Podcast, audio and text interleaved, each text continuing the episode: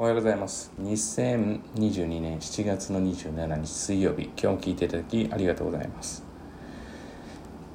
まああのそうですね。最近ちょっとあるえー、Amazon プライムとかでドラマ、まあ、私のおそらく趣味っていうのがほとんどないのでほとんどないというか、まあ、多分スポーツ観戦、まあ、野球がメインですかね。スポーツと、まあ、データ結果を見るっていうことなんで別に観戦するっていうまではいかないですけれども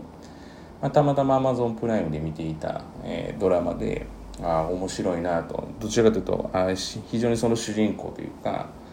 と自分の考えが似てるなと思うところがあって、まあ、例えば仮にです、えー、塾を辞めたいという生徒が出てきた時に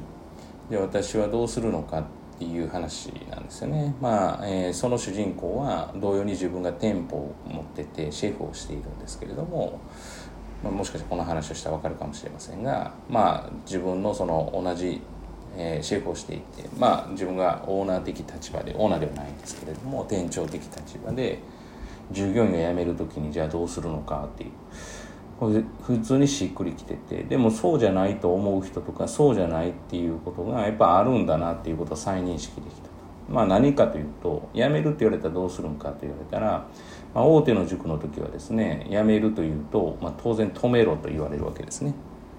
そういう、えー、辞めていく人が多いとダメだと、まあ、まさしくそうなんですけども辞めていく人が多いから辞めていく時に止めるってまあ確かにそうなんですけどそもそも辞めるって言われてる時点でその前に原因があるわけですからそこを改善しないといけないわけですよね。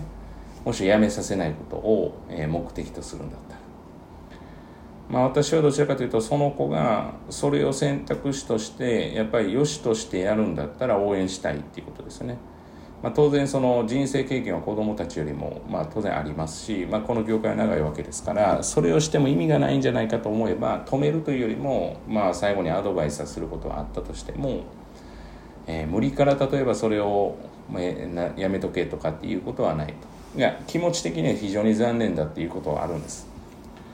だし、まあ、せっかくこう続けてくれると思っていたものが、まあ、縁が切れるわけですからあのそういうのは特に最近というか年を取っていくと残念だなっていうことをこう非常にかみしめるようになったので、まあ、残念だなとは思うんです思うんですけれどもでもその子にとってやっぱり一番いい選択肢というふうに思うのでじゃあそれを深追いするかって言われたら、まあ、これはもう必ず追わないですよね。まあ地学堂っていう塾はまあそんな感じですね。だから去るもの追わずです。で来るものは拒まずですけれども、え、来た後にまあ粗相があれば当然何かあったら拒む可能性はあるっていうことですよね。まあ粗相って言ってもあまりにも自分勝手であるとか、えー、乱すであるとか、まあ、風紀を乱すって言ったらいいんですけれども、まあ、勉強できる環境にしないとか、まあ、そういったことですよね。まあそれ以外は別にまあ敬語で喋るのが堅苦しいとかっていう人はしんどいかもしれませんけれど。も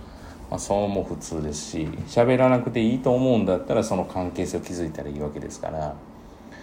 まあだからどんな塾なのっていうことを最近もちょっと話をしましたけれどもまあ去るものは追わないですし基本的に来るものは拒まないです。ただしクラス指導に関してはついていけるかついていけないかっていう観点では見ていただくようにはしているっていうそういう塾です。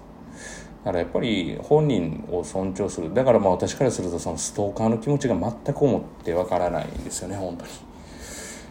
なんでその相手がそう思っていないものを追うのかっていうところがもう理解ができないっていうのが正直なところなんです。でもやっぱり一定数そういう人がいるわけですね。やっぱあの人に対して、まあ、逆に辞めるって言った時にああそうですかじゃあ辞めてくださいねっていう感じで、まあ、そんな感じはしませんけれども、まあ、受け止められてああなんかあんまり愛情がなかったとか情熱がなかったのかなって思われるかもしれないですけども、まあ、どちらかというと情熱そこでうん、まあそういうのを出すことによって生きづらくなるっていうのもあるでしょうから、まあ、冷静にやっぱりそういったものは認めるべきだというふうに思ってるしかつ、えー、自分が好意を抱いているけれども相手がそれに振り向かないというふうになれば、まあ、当然相手の人生があるわけですからそれを尊重すべきだというふうには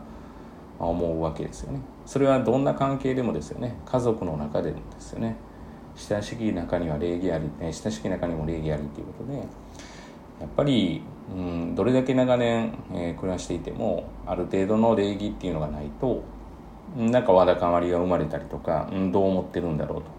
だからまあありがとうの一言とか、「ごめん」っていう一言とか、まあ、そういったもので大事だなっていうふうには思っています。まあ私もですねまあそんなことを言いつつも完璧な当然人間ではありませんから、まあ、とりあえずこの仕事においては成績を上げるっていうことに対して、えー、真摯に向き合ってやっていくと。あとはですねその子がなぜそういうふうに今陥ってるのかっていうのを見極めて適切にアドバイスをして一緒に歩んでいくっていうことをやっていきたいなと。いうふうに考えています、まあ、今日は本当にこう思うところっていうことですね、まあ、あるドラマを見てっていうテーマで話しましたが私自身はもう本当に、そういうふうに思っています、まあ、好きにすればと。まあ、確かにその辞めていった後気になることは気になるふと思い浮かぶことあります当然その、えー、情熱を持って指導していたわけですからふと気になる時はありますがです。ありますが当然深追いはしないし、うん、かつ要はまあ幸せだったらそれでいいかなっていうふうには思ったりしています。以上です。今日も聞いていただきありがとうございました。皆様にとっていい一日となることを願いましてまた次回お会いしましょう。では。